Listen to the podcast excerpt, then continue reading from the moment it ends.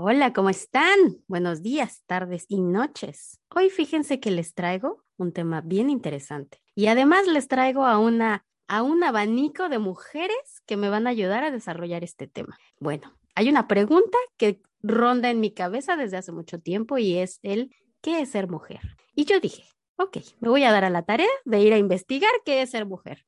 Y encontré esta definición Mujer es la palabra que se utiliza para definir al ser humano del sexo femenino. La anatomía de ella es obviamente senos, vagina, vulva, útero, ovarios y trompa de falopio. El opuesto obviamente es el varón y en esta clasificación pues evidentemente se toma en cuenta la biología, lo cual define a la mujer que es el cromosoma X para la mujer. Y yo dije, pero eso es muy ambiguo. Eso no me, no, me, no me explica qué es ser mujer. Yo aún sigo teniendo esa duda. Y para eso les traigo hoy cuatro mujeres con las cuales platicaré acerca de este tema. ¿Qué es ser mujer? Les voy a presentar a Yuriko. ¿Cómo estás? ¿Volviste? Volví después de tanto. así, así soy, así soy, para que no se aburran de mí. Estoy muy bien, muchas gracias por invitarme de nuevo a la plática con todas estas mujercitas que conozco muy bien y bueno, pues a ver, a ver qué se arma en la definición al final y comparamos la del inicio y la del final. Va. y traemos nuevamente a Jasmine. ¿Cómo estás, Jazz? Aloha. pues bien, aquí toda, toda cansada de mil cosas que hacer, pero bueno, aquí estamos. Estamos de regreso. Ya te quería traer aquí. Te tengo que obligar a venir. perdóname la vida. y bueno, a una invitada frecuente, eh, Vanessa. Vanessa, ¿cómo estás? Hola, hola, muy bien. Espero que todos estén muy bien y bueno, encantada de otra vez estar aquí y hablar de este tema tan interesante. Empecemos con esto. ¿Podrían ustedes aclararme su definición personal de qué es ser mujer? Por ejemplo, Yuriko, ¿qué es ser mujer para ti? Ay, Dios, yo así que no me toque primero, y me dice. que no me toque, que no me toque, que no me toque. así como en la escuela cuando la Miss te ve así que estás dudando y a ella le dice. Sí. Este, híjole, es que es una, una, una concepción bastante eh, construida, creo, por cosas sociales y por cosas este, físicas. Híjole, para mí es jugar un rol bastante importante dentro de todo lo que hago, dentro de eh, mi familia, dentro de mi pareja, dentro de mi vida como Godín, este, que he hablado de eso, realmente ir adelante con toda esa fuerza que viene por el hecho de ser mujer y que entonces ahí volvemos a este círculo vicioso, ¿no? Que la sociedad ha puesto. Obviamente sé que la definición del diccionario, como ya lo dijiste al inicio, pues está ahí, pero también creo que mm, hay bastantes otras concepciones actualmente de personas que se, que se identifican con el sexo o con el género femenino, parezcan o no parezcan mujeres, eso debo decirlo también. Y bueno, pues en general de lo que todos hablan o por qué pueden eh, estar aquí con ese género es porque tienen mucha fuerza y yo sí creo que eso sucede, ¿no? En general creo que es algo que nos identifica muchísimo. Jazz, cuéntame, ¿qué es ser mujer para ti? Pues digo, claramente ya diste la definición, eh, según el diccionario, según la RAE. según la RAE. Pues creo que cada quien tiene un concepto diferente de lo que es ser mujer, ¿no? Y más cuando eres mujer, ¿no? Porque para mí ser mujer es, es este ejemplo de lucha, ejemplo de, de fuerza, de perseverancia, constancia, dedicación, amor, o sea, pero obviamente estoy hablando desde, desde mi punto de vista, desde lo que soy yo y desde lo que me considero yo. Creo que crear una definición para encasillar a todos, creo que sonaría un poco absurdo. todos tenemos una diferente percepción de lo que es ser mujer, pero yo amo ser mujer. Vane, dime para ti, ¿qué es ser mujer? Pues mira, ya lo dijeron Yoriko y Yasmín, creo que la mujer es fortaleza, y fortalece en todo sentido. Desde, eh, si hablamos, por ejemplo, aquí en México, es evidente que las mujeres hemos luchado por tener voz, por ser independientes, desde, desde esa parte de fortaleza a desde la parte de fortaleza de la maternidad, que pues yo creo que es algo como no fácil, yo no soy mamá, pero pues tengo obviamente una mamá y tengo amigas que son mamás, entonces eh, creo que la mujer eh, se definiría por fortaleza en general. Ah, y aquí, llegando tarde, Joali, ¿cómo estás? Hola, corriendo, pero bien. Bueno, bienvenida. Ahora tú vas a tener que contestar la pregunta. ¿Qué es ser mujer para ti, Joali? se me hace una pregunta bastante compleja porque creo que involucra pues, muchos aspectos importantes, sobre todo con lo que actualmente estamos viviendo. Y yo creo que el hecho de ser mujer es, me hace que podría definirlo como símbolo de una lucha constante con la sociedad. Me parece que lo mencionaron a, lo poco que acabo de escuchar, eh, fortaleza. Esas serían como las dos palabras con las que lo podría definir, porque lo que vivimos día a día implica una lucha constante, ya lo sabemos, con la desigualdad en la que vivimos, sobre todo a lo mejor por lo que vivo yo en el país. me imagino que viviendo en otro país ha de ser un, un contexto diferente, pero al menos en el país en el que vivo y en la sociedad en la que me desarrollo, que es muy machista, creo que es una constante lucha y fortaleza para, para no derrumbarte con lo que vivimos. O sea, yo realmente amo ser mujer, me gusta mucho, pero no te voy a mentir que muchas veces he deseado ser hombre, porque desde que soy niña he estado expuesta a, pues, no sé, a muchas injusticias. Siento que es algo que muchas veces no, no se habla o se habla muy poco. Me da mucha impotencia, entonces podría definirlo así todas que estamos de acuerdo en que ser mujer da esta definición o este, este concepto de fortaleza, ¿no? Y más como las definiciones que se nos ha dado, como se nos ha educado y bajo los conceptos en los que hemos crecido, evidentemente ser mujer es una tarea súper compleja. Yo que me he puesto un poco a cuestionarme qué es ser mujer, híjole, eh, eh, requiere un montón de tareas y requiere un montón de, un montón de funciones biológicas que dices, wow, qué, qué, qué cañón que seamos capaces de tener esos, eh, esas, esas funciones. Pero esa parte de la fortaleza me llama mucho la atención porque yo no sé si ustedes estén de acuerdo con esto, pero mucho de la construcción social que se le da a la mujer tiene que ver con el hecho de que se le dice o se, o se asume que está diseñada para determinadas funciones. Y una de ellas es el cuidar a otros. Se asume que la mujer, por su sola composición y por su forma de pensar y por cómo hemos sido educadas, nosotras estamos diseñadas automáticamente para cuidar a los demás, ¿no? Somos las protectoras de la comunidad o las que, obviamente, por obvias razones, eh, cuidamos a los niños. Pero ustedes, ¿qué opinan acerca de esta labor tan... Em, pesada que se nos pone a nosotros. ¿Ustedes qué opinan acerca de esto? Yasmín, cuéntame.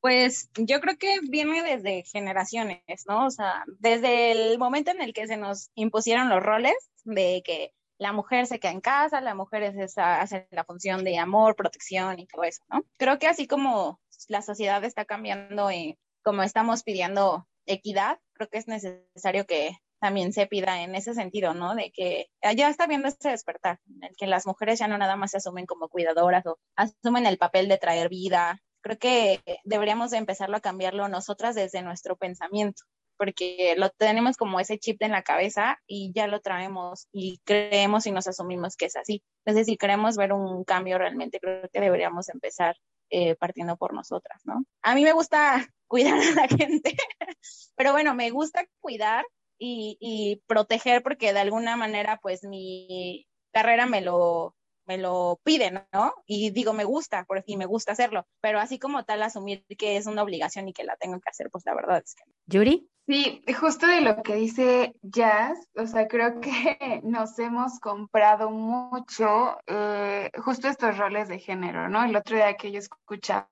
a Joali en su, en su episodio y un poco esta dinámica que tenía con su novio y así, yo también me he cachado en que quiero asumir muchas cosas, pero más allá de un rol de género, porque soy muy controladora, entonces no me gustan las fodongueses y quiero que salgan a la primera, pero entonces yo misma analizo y digo, ok, pero si entonces yo siempre lo hago, pues entonces mi novio va a pensar que siempre va a pasar. Y entonces ahí estoy, em, pues, robusteciendo más este pensamiento del rol de género, ¿no? De Yuri, pues cocina porque a ella le sale mejor, Yuri, pues cuida a Mateo porque a ella le sale mejor y todas esas cosas, ¿no? Y a lo mejor ahí hace falta soltar, aunque a lo mejor aunque más bien yo como jazz me gusta cuidar, o sea, a mí me gusta cuidar, me gusta este, apapachar, eh, si veo que no puedes salir a desayunar y que estás en una junta metido en tu oficina, pues te llevo una quesadillita, siempre mi, ex roomie me dice eso, y soy así, soy bastante protectora, pues porque tengo una historia de vida que pueden escuchar en mi podcast que yo estuve, pero en general es una concepción que me he hecho por mi personalidad más que por un tema de, de género, aunque sé que eso socialmente puede estar, este, pues reforzando a lo mejor eso, ¿no? Y yo también he tenido que hacer ese ejercicio y he dicho, pues sí, yo soy mejor en esto, pero pues voy a dejar también que eh, el otro género haga su intento y voy a tratar de sentirme cómoda con eso, aunque yo no lo hubiera hecho así, ¿no? Como para empezar a quitar esos sesgos desde la casa y que eso no pase a mis hijas cuando las tengan, ¿no? A mis hijos. Yo, Ali, a ver, ¿tú qué opinas? Em, bueno, la cuestión que mencionan de cuidar, tal cual así lo mencionas, la verdad es que se me hace algo injusto. Mm, me parece muy injusto que por el hecho de ser mujeres eh, ya estamos como etiquetadas para realizar esa función. Y sí es muy cierto lo que dices, o sea, desde que somos chiquitas, no, no digo que en todas las familias, pero sí se marca mucho eso, como que la mujer está para cuidar y para atender a los demás.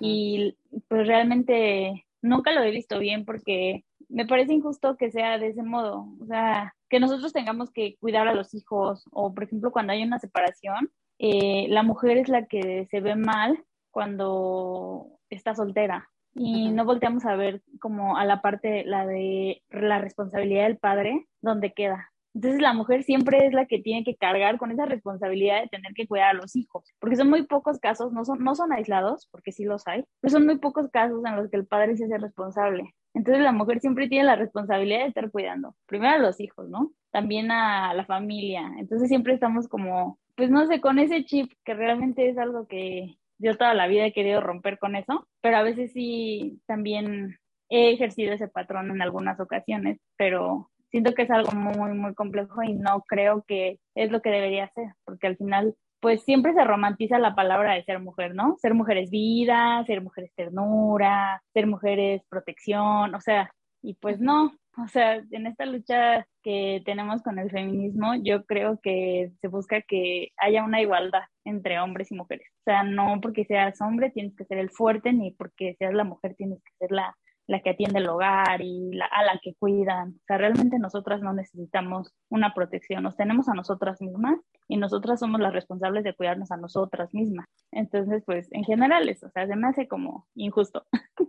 Vane, ¿tú qué opinas? Eh, pues yo creo que anteriormente se obligaba a las mujeres a que cubrían este rol de ser las protectoras, de las que se quedan en la casa, las que cuidan a los hijos, este, atienden al marido, etc., ¿no? Siento que antes era una obligación. Hoy en día, como las mujeres ya se empoderaron y ya se liberaron y ya trabajan y son autosuficientes, creo que si las mujeres adquieren ese rol es por voluntad propia no lo veo ya tanto por obligación, ya es porque ellas quieren. Y, pues creo que eso está bien, ¿no? Porque al final del día tú tomas la decisión de decir, pues yo quiero ser todavía protectora y quiero eh, estar como al pendiente de las cosas del hogar, pero porque yo lo decido, no por obligación. Entonces, creo que ya la sociedad ha ido evolucionando y la liberación femenina ayudó para que todo esto ya no fuera una obligación, sino una decisión. A ver, hay algo interesante que mencionan aquí y que me, que me llama mucho la atención mientras hacía como mi investigación. Sí mencionan como la parte de los roles que se, que se nos fueron asignados, la parte de que hemos crecido mucho con esa idea de que tenemos que hacerlo, ¿no? Que es obligado, como lo dice Van, evidentemente la evolución de pensamiento y la evolución de las luchas ha dado que ha dado paso a que las mujeres hagamos cosas por elección. Pero me saltó mucho la parte donde se dividía la parte de la mujer como mujer, o sea, como ya un ente adulto, y la mujer como niña.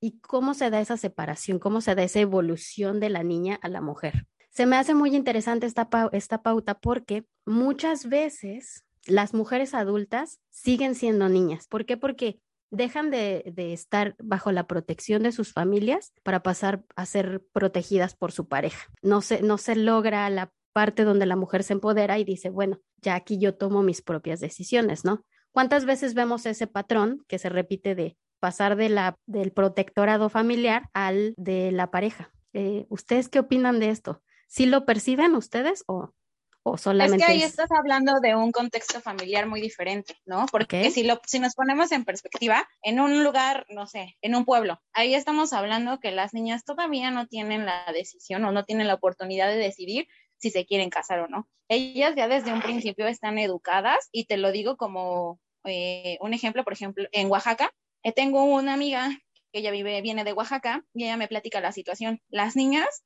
todavía no pueden ir a la escuela y si, si van son muy pocas todavía se las roba el novio, si les gusta ya se las roban aunque ellas no se quieran casar, las, las crían para que obviamente sean amas de casa, sean madres. Entonces, obviamente nosotros, y a veces, y, realmente es cierto, hablamos desde nuestro punto o de nuestro lugar privilegiado. No todos tenemos o no todos tienen la oportunidad de decidir, a veces son obligadas. Entonces, por eso a veces ni siquiera las niñas viven su niñez porque están obligadas a, madurar antes de tiempo, ¿no? Y como tú dices, los protege la familia, pero se ven obligadas a de, sabes que ya no te puedo mantener, ya vete con alguien más, le consiguen el marido y adiós. Entonces, eh, evidentemente sí habrá quien pueda elegir y habrá quienes, ¿no? Yuri. Este, sí, claro que eso es un punto. Yo en la manera en la que lo veo es, bueno, yo viví y crecí en un patriarcado donde Em, como bien dice Joa, son muy pocos los papás que se quedan con sus hijos. Mi papá se quedó con sus seis hijos, lo cual cambió totalmente la concepción de mi rol de género y demás. Pero mi papá siempre, siempre me decía que yo me casara, si ya tenía un novio, ya me decía, pues bueno, no como quédate con él, pero pues fíjate si a futuro, si pueden lograr algo y a lo mejor yo solo me quería divertir y sabía que con ese hombre no me iba a quedar, ¿no? Y inclusive cuando alguna vez le dije, papá, ya voy a estudiar la maestría. Me dijo, ay, yo ya sé que no te quieres casar. Entonces, bueno, pues sí, estudiala, ¿no? Porque vas a tener tiempo, porque no vas a tener hijos que cuidar, ni un marido que atender y todo. Inclusive si yo llegaba a llevar a algún novio a la casa, a alguna fiesta familiar, era como, sírvele a tu novio. Y yo, pues no, o sea, él se puede levantar a servirse, ¿no? No hay como mucho conflicto. Entonces, yo de las cosas que sé que con él, que se fue con más preocupación era mi hija Yuri es la única de mis hijas mujeres que no se casó y él se murió pensando en eso y que yo entonces me iba a quedar desprotegida, ¿no? Fui la única de sus hijas mujeres que se independizó sin casarse, o sea que yo un día agarré y dije, me voy de la casa porque me voy a independizar y no me fui porque me casé y durante mucho tiempo él seguía tratando de cuidarme porque era de, bueno, pues a lo mejor estás allá solita y no hay nadie que te cuide porque no tienes un esposo. Entonces, mientras no tengas el esposo, pues entonces yo te ayudo. Entonces, eh, fue bastante, ahora que lo veo, es bastante como complicado porque entonces tienes este rol del papá que te dice, pues tienes, tú tienes que ser fuerte porque aquí no hay mamá. ¿No? Y eso sí, mi papá nunca nos dio el rol de una mamá, nunca dijo que íbamos a ser la mamá o la señora de la casa, siempre nos dejó vivir como niñas que éramos pero también por otro lado era de, ah, no, tú eres bastante frágil, ¿no? Este, entonces, no te preocupes, mientras tú tengas un esposo, yo te voy a cuidar.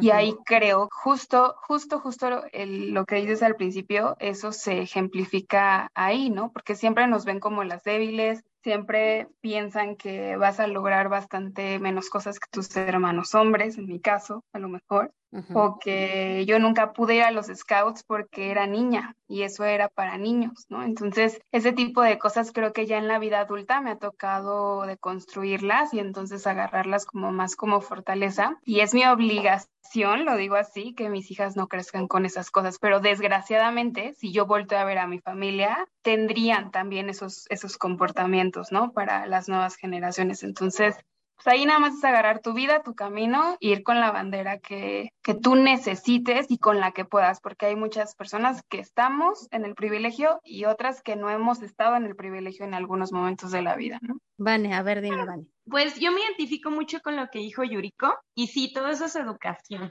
En mi caso, eh, mi mamá venía como de una educación, es pues, algo machista, que lo que decía Yuriko, ¿no? Desde sírvele a tus hermanos, ¿no? O sea, las mujeres les tienen que servir de comer a los hombres, tienen que lavarle la ropa a los hombres, tienen que hacerle todo a los hombres, ¿no? Porque las mujeres justamente eh, nada más van a estar como buscando al marido perfecto que las saque de trabajar y las mantenga para que ellas tengan hijos y se repite el rol. Eh, en mi caso así era mi mamá con ese pensamiento pero mi papá sí me empoderó. O sea, ahí sí había como el, esas dos versiones que mi mamá me decía, ¿no? De, oye, este, pusimos la mesa, van a sírvela a tus hermanos, y yo así de, ay, ¿yo por qué? ¿No? y ahí quien me respalda ver a mi papá. Mi papá sí decía, no, no, no, que él se levante y que se sirva su comida, ¿no? Que él se lave su ropa, que él esto. Entonces, yo sí tuve como que esas dos partes y creo que está bien, o sea, está bien porque si yo me hubiera quedado del lado de la educación de mi mamá, yo creo que hoy ya estuviera casada con hijos y pues ahí como que atenida lo que el marido me da, ¿no? Y afortunadamente pues tuve como, como ese empoderamiento de parte de mi papá que hizo que yo me superara, que este, tuviera una carrera, que emprendiera, que hiciera cosas por mí. Porque sí, lamentablemente creo que aquí en México todavía hay mucho esa mentalidad machista que sí te dicen, ¿no? De búscate un marido con lana que te pueda mantener para que tengas hijos y de ahí viene esta otra mentalidad, ¿no? De ten la cantidad de hijos que puedas para que cuando estés grande, ahora estos hijos te mantengan. hasta aquí mi reporte. Hasta aquí mi reporte, Joaquín. Yo, ya Hola, hola. Ya. Ahora sí. sí, yo creo que, bueno, al menos en mi caso, sí ha pasado, o sea, a pesar de que yo digo como todo el tiempo que no necesito a alguien, que yo soy una mujer independiente y bla, bla, bla. Muchas veces sí juego ese rol en el que me me gusta sentirme protegida por mi pareja. En mi caso es por la ausencia que tuve de mi padre. Siempre he buscado eso, o sea, de hecho yo desde que era muy chiquita siempre fui muy noviera y de relaciones muy largas, por esa misma razón. O sea, de algún modo, inconscientemente, buscaba como la protección que nunca tuve, protección que realmente nadie necesita, pero de algún modo mm, buscamos en ocasiones y no es general, es lo hago hago este comentario a manera personal, pero en mi caso sí es así. Entonces, he tratado como de mm, erradicar un poco esa parte, pero sí, o sea, totalmente estoy de acuerdo con eso, que en ocasiones se busca eso, y en el caso, por ejemplo, de mi hermana, también totalmente es así, y, y creo que es por lo que nos tocó vivir, como igual vuelvo a mencionar, estamos como en esta lucha eh, constante de erradicar esos patrones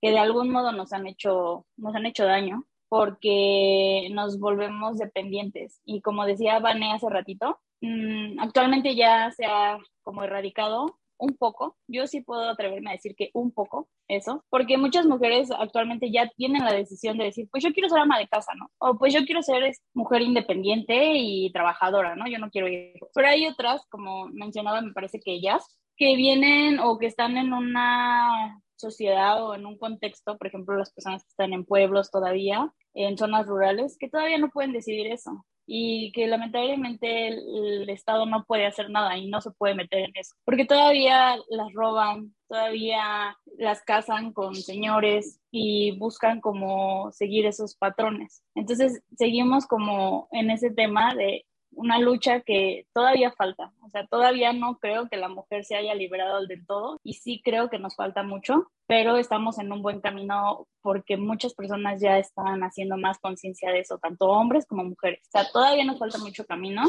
y personalmente también, porque todavía yo repito ciertos patrones y sí siento que he vivido eso, eso que mencionas, como la cuestión de la protección eh, y que al final como que en algunas ocasiones nunca eh, dejas de ser niña. O sea, yo lo veo con mi, con mi pareja. O sea, me gusta a veces como jugar ese rol de ser una niña y que él me consienta y cositas así.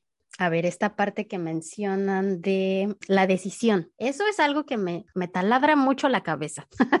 He de confesárselos, porque estamos en un, en un discurso a veces un poquito, desde mi punto de vista, muy personal, confuso, me confunde, porque al mismo tiempo de que estamos impulsando las cuestiones como de libérate, toma decisiones, empodérate, al mismo tiempo noto que hay muchas cosas demasiado arraigadas en nuestro pensamiento y e inclusive en nuestra biología que no nos deja a veces liberarnos. Y una de esas cosas que aquí es donde eh, Yasmín va a tener un papel importante es la cuestión de la maternidad.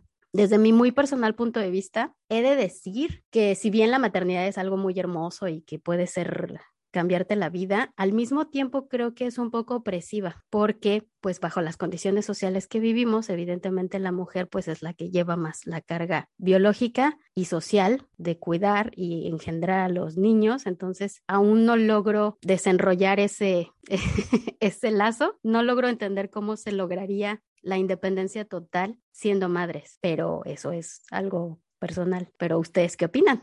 Yasmín. A mí no me metas, no, A mí no me metas en tus rollos. Ser mamá es, es una broncotota. Bueno, primero que todo, yo siempre quise ser mamá. Obviamente no llegó en el momento en el que yo esperaba o como si lo hubiera yo planeado. No me arrepiento. Tal vez hace unos años hubiese podido decir que sí me arrepentía, pero no, la verdad es que no. No sería la mujer que soy ahora, tampoco sería la madre que soy ahora. Ser madre es una friega constante, porque como tú ya lo mencionabas y ya lo habíamos mencionado en otras pláticas anteriores, el ser madre es saber que no vas a volver a dormir bien nunca en tu vida jamás.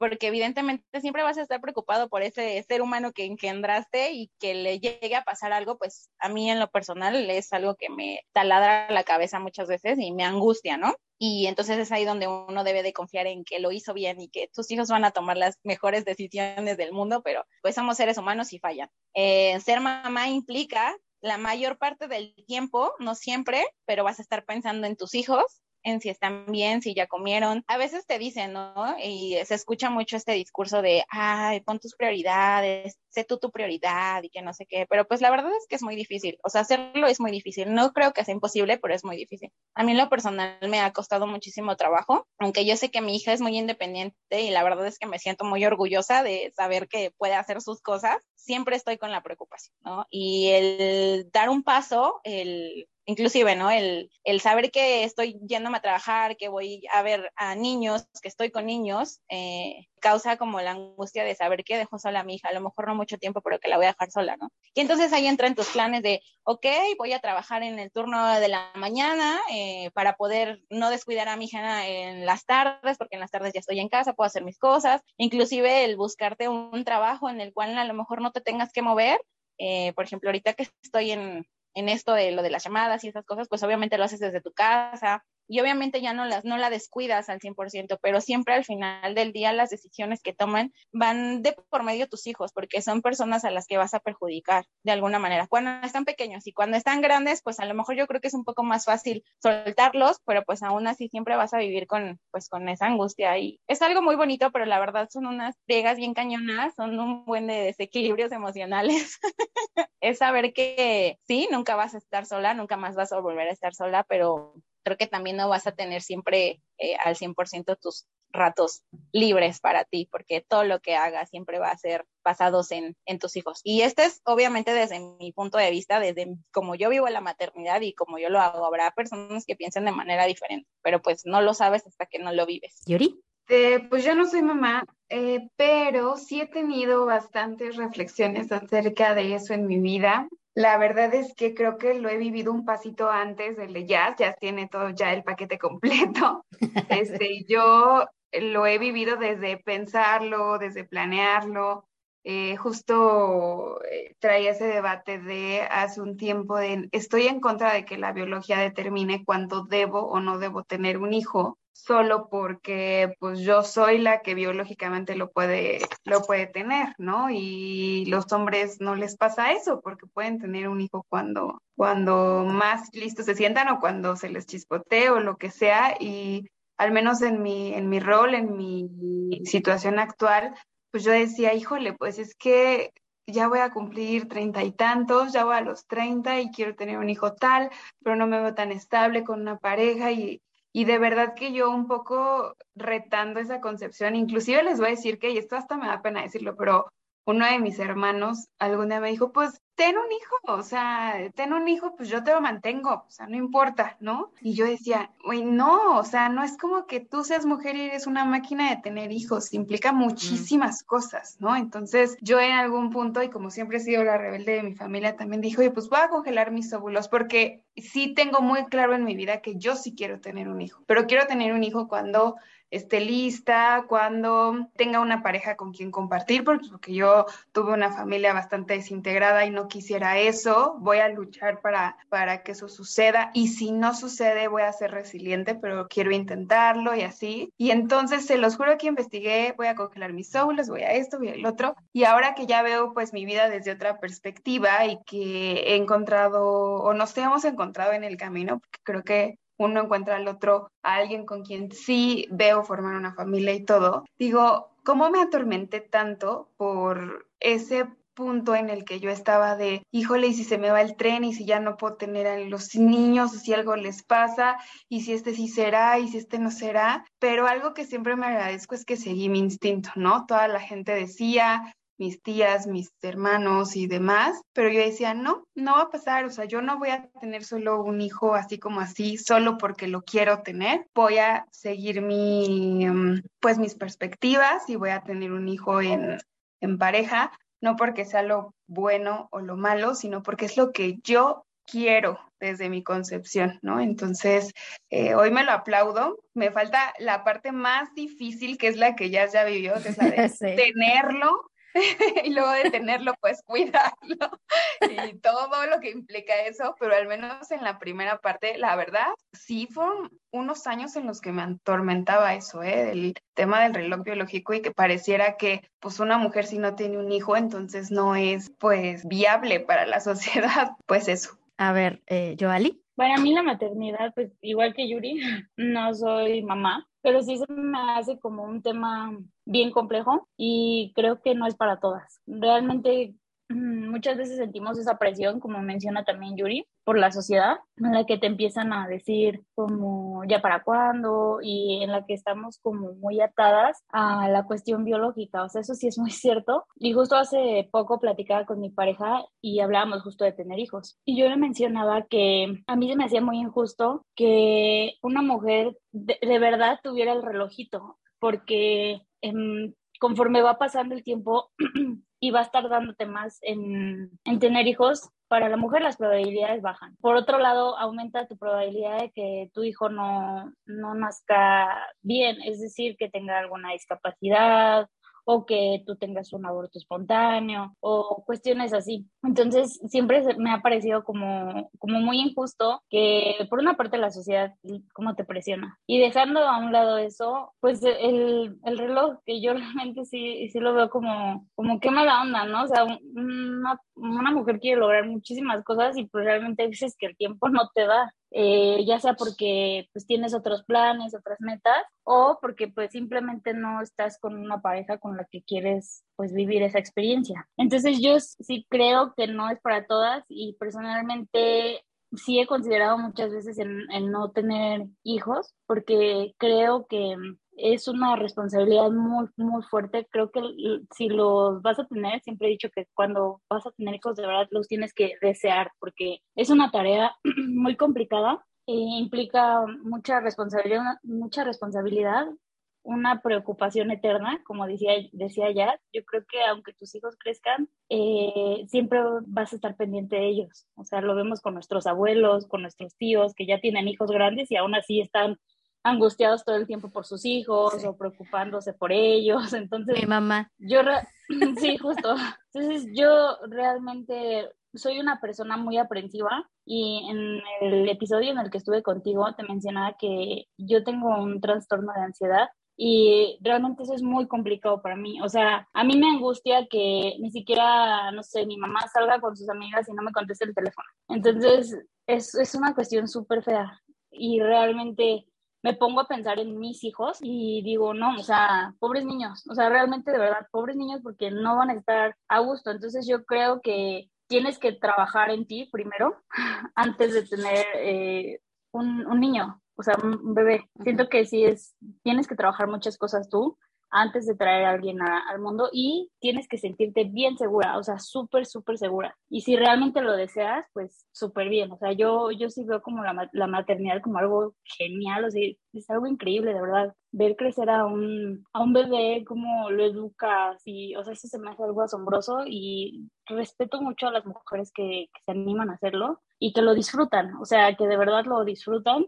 y lo hacen al, a la manera que ellas crean que es lo mejor y ese me hace algo muy admirable, pero sí he pensado muchas veces en que no, no me gustaría tal vez tener hijos. Y otro de mis miedos, hablando precisamente del tema, uno de mis miedos más grandes es tener un, un hijo y que sea mujer. O sea, eso es como que no me gustaría tener niñas, porque mm, a lo mejor lo, lo, pienso mal, pero para mí traer niñas al mundo es igual a sufrimiento. Y no, o sea, yo no creo que sea el pensamiento correcto, no estoy diciendo que es así, pero así pienso. o sea, como todo lo que he vivido, siento que me, gusta, me gustaría tener tiempo para mis hijas para mis hijas o mis hijos, si no voy a tener el tiempo, pues siento que una niña sí se expone mucho. Y lo digo por todas las cosas que tuvimos que pagar mi hermana y yo. Entonces, es, es más que nada por esa, esa parte y sí siento que es algo muy, muy personal. Y es súper admirable cuando una mujer está súper decidida a hacerlo y encuentra con quién formarlo. Entonces, me hace, se me hace algo muy padre, pero personalmente sí, como que mm, no, no me, de momento no me llama la atención. Si quisiera hacerlo, sería en un momento en el que ya trabajé con cuestiones mías, con mi mente, en lo que puedo sobrellevar un poquito más el trastorno de ansiedad que padezco, pues que no sea niña. Vane, ¿tú qué opinas? Eh, yo opino que sí tienen toda la razón en el tema de la biología de la mujer, cómo estamos hechas, maldita sea, porque sí influye y también influye para mal. Ahorita, por ejemplo, hablaban del, tema del reloj biológico, de que a partir de cierta edad te recomiendan tener bebés, si no después ya es como más peligroso. Pero yo tengo eh, dos conocidas que les pasó un caso muy peculiar y yo creo que a muchas quizá les ha de pasar, a lo mejor ahorita se van a identificar, que por las malditas hormonas eh, les salieron quistes, quistes en los ovarios que lo dejaron pasar y hubo un momento en que ya los quistes invadieron muchísimo sus ovarios, que los doctores les dijeron, o tienes un bebé, porque solamente con el bebé se van a desaparecer tus quistes y todos tus problemas, o te vamos a tener que quitar la matriz, porque si no lo hacemos, esto ya te va a traer consecuencias muy graves al grado de que te puede dar hasta un cáncer. Entonces, estas dos chicas estaban en una situación que eran chavas solteras, no tenían novio, eh, pues tenían su trabajo, pero tampoco tenían como una estabilidad económica buena como para ser mamás solteras. Y sí se vieron como, o sea, imagínate el shock de, que te digan, o tienes un bebé en un año o te operamos y te quitamos la matriz y ya no vas a poder tener bebés. Entonces, obviamente, pues vino como varios temas porque lo platican con sus familias y a ambas les dijeron, ¿no? De, la familia, no, sabes que te apoyamos, es un tema de salud, ten un bebé. Nadie les dijo, pues quítate la matriz, no. Y, ellas, eh, las dos, no querían tener bebés, o sea, ellas decían, es que yo no quiero tener bebés, pero y esto es cuestión de salud. Pues bueno, ambas estuvieron como buscando al mejor este, galán. ah, porque aparte el tema de inseminación artificial es muy caro aquí en México. Entonces estuvieron cotizando como esas opciones y pues no, dije, no, ni modo, me voy a buscar como un buen galán para una buena genética para el baby. Y bueno, una de ellas desgraciadamente no pudo, o sea, sí se embarazó, pero como que por el tema de los quistes que tenía, eh, tuvo abortos y le tuvieron que quitar la matriz. Mm. Y la otra sí pudo tener al bebé, ahorita es mamá soltera, y pues ella lo dice, que la verdad en sus planes no estaba un bebé porque ella se visualizaba que nunca iba a tener bebés. Y ahora, por un tema de salud, se convierte en una mamá soltera, la familia la apoya, pero pues tiene que trabajar el doble, eh, como dicen, o sea, el tener un bebé pues es cansado. Yo tampoco soy madre, pero yo veo el caso ahorita que les estoy contando de esta chica, pues sí es, o sea, se tiene que levantar a trabajar y luego llega, atiende a la niña, no duerme, es súper cansado, pero pues adora a la bebé, o sea, ella que decía yo nunca quiero bebés, pues ahora la adora. Y el caso de la otra amiga que no pudo tener el bebé y que le quitaron la matriz, sí entró en depresión un tiempo, pero ya después obviamente analizó la situación y dijo, bueno, yo tampoco quería bebés, pues no tengo ni siquiera la pareja para darle como esa familia feliz al, niño, eh, pues no tengo también la economía como para ser mamá soltera y ahorita está feliz, o sea, está feliz también con la decisión, pues lamentablemente ella pues no pudo porque su cuerpo lo rechazó, pero pues ahorita está feliz. Ahora el tema que le quitaron la matriz fue que se le van a venir problemas como de premenopausia. Entonces, lamentablemente nosotras, nuestro cuerpo, ay, sí es un tema, es un tema el tema de las hormonas, de cómo estamos eh, biológicamente y pues no es fácil, no es fácil porque simplemente, ¿no? Cuando te llega el periodo, ay, sufrimos de todo. Entonces a veces, a veces como nuestra, o sea, el ser mujer te juega en tu contra.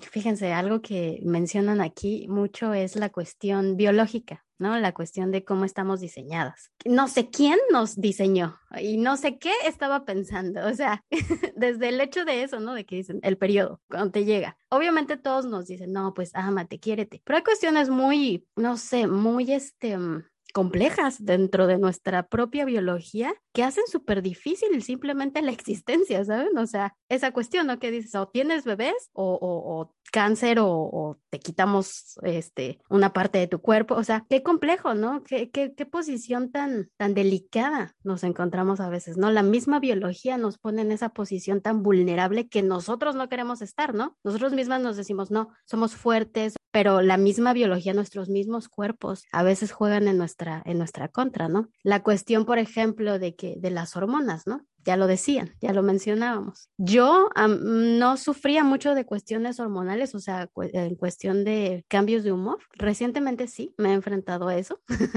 y eso me trae una cuestión bien curiosa porque la mayoría de los eh, hombres, inclusive entre nosotras las mujeres, ponemos eso sobre la mesa, ¿no? Ay, es que estás hormonal. Sí, hoy estás enojada, ¿no? Ah, estás en tus días, ¿verdad? Esa cuestión de que la hormona siempre juegue en nuestra contra o que la gente lo ponga como una cuestión que, que, que, sea o que influya en nuestro actuar, nos molesta. Pero honestamente es cierta. ¿Qué opinan ustedes? Yuri, empieza tú. Ay, sí, totalmente. Eso que decías de las hormonas seguro están en nuestros días y demás. La verdad es que yo soy cero llorona y en la pandemia yo he llorado como nunca en la vida. Y entonces si le preguntan a mi novio y él me tiene que describir, diría, mi novia es llorona. Y si le preguntan a mis mejores amigos de toda la vida, dirían, no, eh, no es tan llorona. Entonces, eso yo creo que mis hormonas han cambiado.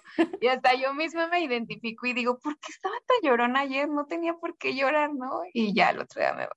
Entonces sí, creo que la biología nos pone en jaque, nuestros propios cuerpos nos ponen en jaque en muchas situaciones, pero sabes que me gusta más verlo desde el lado en el que también nuestra propia biología nos pone en, mejores condiciones, ¿no? Tener un hijo, pues está científicamente comprobado que un hombre no podría por el dolor que es eso y se desmayaría, no podrá pujar y el bebé se moriría adentro.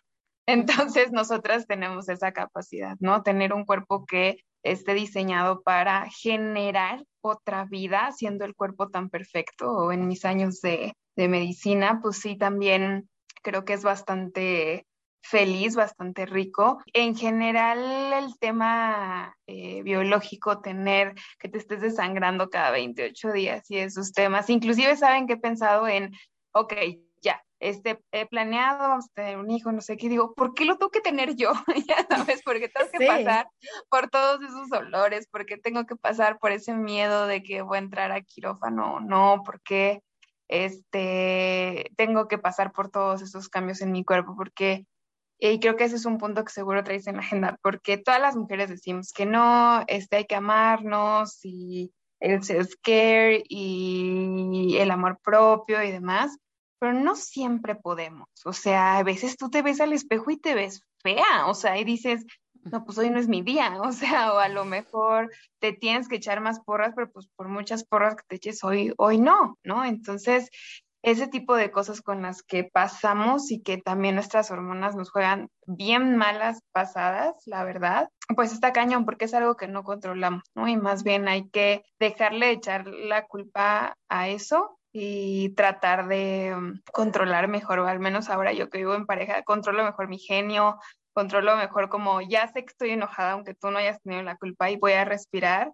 y no voy a hacer un lío de esto que nos pueda llevar a un problema más grande y ya, ¿no? Pero nunca quiero el, ay, bueno, pues es que estabas en tus días. O sea, quiero que se le tome importancia a lo que digo, aún estando en mis días, porque sé que estoy controlando eso. A ver, Vane. Ay, a mí de verdad también me choca eso. Oh, pero me choca, ¿sabes qué? Que ya como que se normalizó la parte de que, ay, estás enojada, estás irritable, estás de chillona, ay, estás en tus días. O sea, eso también está mal. O sea, imagínate qué tal si un día sí me enojé por otra cosa y ya lo relacionan que es porque estamos en nuestros días. Siempre digo que eso también es violencia. ¿Verdad? Sí, yo siempre, siempre digo, eso también es violencia. o sea, es de otro tipo, pero sí lo es, que desacreditan lo que te estoy diciendo por una condición biológica. Sí, sí, a mí también me molesta eso, ¿no? Es como de, a ver, o sea, no me puedo enojar contigo porque ya piensas que estoy en mis días y en automático lo que dicen muchos hombres, ¿no? Ay, estás loca, estás hormonal. O sea, el estar hormonal es estar loca. Lo siento, yo no lo puedo, yo no lo puedo como controlar, ¿sabes? Porque es muy difícil. Habrá mujeres que a lo mejor ya sabemos que nos va a llegar el periodo y a lo mejor tratas de calmarte, pero muchas veces es involuntario. O sea, a mí me ha pasado que estoy viendo la tele y pasa un comercial que ni al caso y ya me pongo a llorar. digo, ¿cómo, o sea, cómo controlas eso? No se puede. Doritos. Y Vanessa llorando. Y pastel de chocolate. ¿Cómo lo controlas con pastel de chocolate? Yo, yo lloro con las series de perritos. O sea, es que es una, o sea, no puede ser. Yo misma me cacho llorando. Y yo digo, o sea, llega cualquier persona a mi casa y dice, ¿por qué estás llorando? ¿Qué pasó? Y yo, ay, es que estaba viendo el capítulo del encantador de perros. y ya llorando. o sea, yo misma digo que no soy tan, tan, tan sensible. Eh, ¿Yoali? Bueno, pues eso de las hormonas, el periodo y todo eso, realmente es algo que yo he, odiado desde que el periodo llegó a mi vida. Me acuerdo perfecto, y de hecho tú estuviste presente ese día. Yo estaba jugando a las Barbies con unas amigas en el patio y tenía 10 años. Entonces a mí me llegó el periodo cuando tenía 10 años y cuando estaba jugando Barbies te puedo jurar que en ese momento en el que fui al baño casual, normal, y vi lo que estaba pasando, o sea, en mi casa como que siempre fueron muy abiertas y yo sabía perfecto lo que, lo que era. Entonces, desde que vi eso y me acerqué a ti y, me dijiste como que, bueno, pues bienvenida, ¿no? Bienvenida a la puerta. te puedo jurar que mi, vida cambió desde ese día y, y, los primeros años de mi adolescencia, o sí, pues de mi adolescencia los, los odié por ese hecho porque aparte yo sufrí mucho desde el primer día cólicos eh, y quistes, siempre, toda la vida. Para mí era, o sea, un sufrir horrible, porque mientras todas mis amigas jugaban en el patio y corrían, yo este, estaba teniendo ya cuidado con que pues nadie se fuera a dar cuenta y eso, eso es otro también, otro tema, que eso creo que al menos ya actualmente ya no es tan tabú, pero cuando era niña sí era como un tabú este, muy marcado entre al menos con las amigas y era un, tabú, entonces también me daba como pena y, ay, no sé, o sea, me acuerdo que en, en esos días odiaba ser mujer, o sea, lo odiaba. Yo decía, ¿por qué? ¿Por qué tengo que pasar esto? ¿Por qué a mí? Y aparte siempre era súper fuerte, mucho cólico. Entonces toda la vida como que he sufrido con eso. Ya conforme fui creciendo,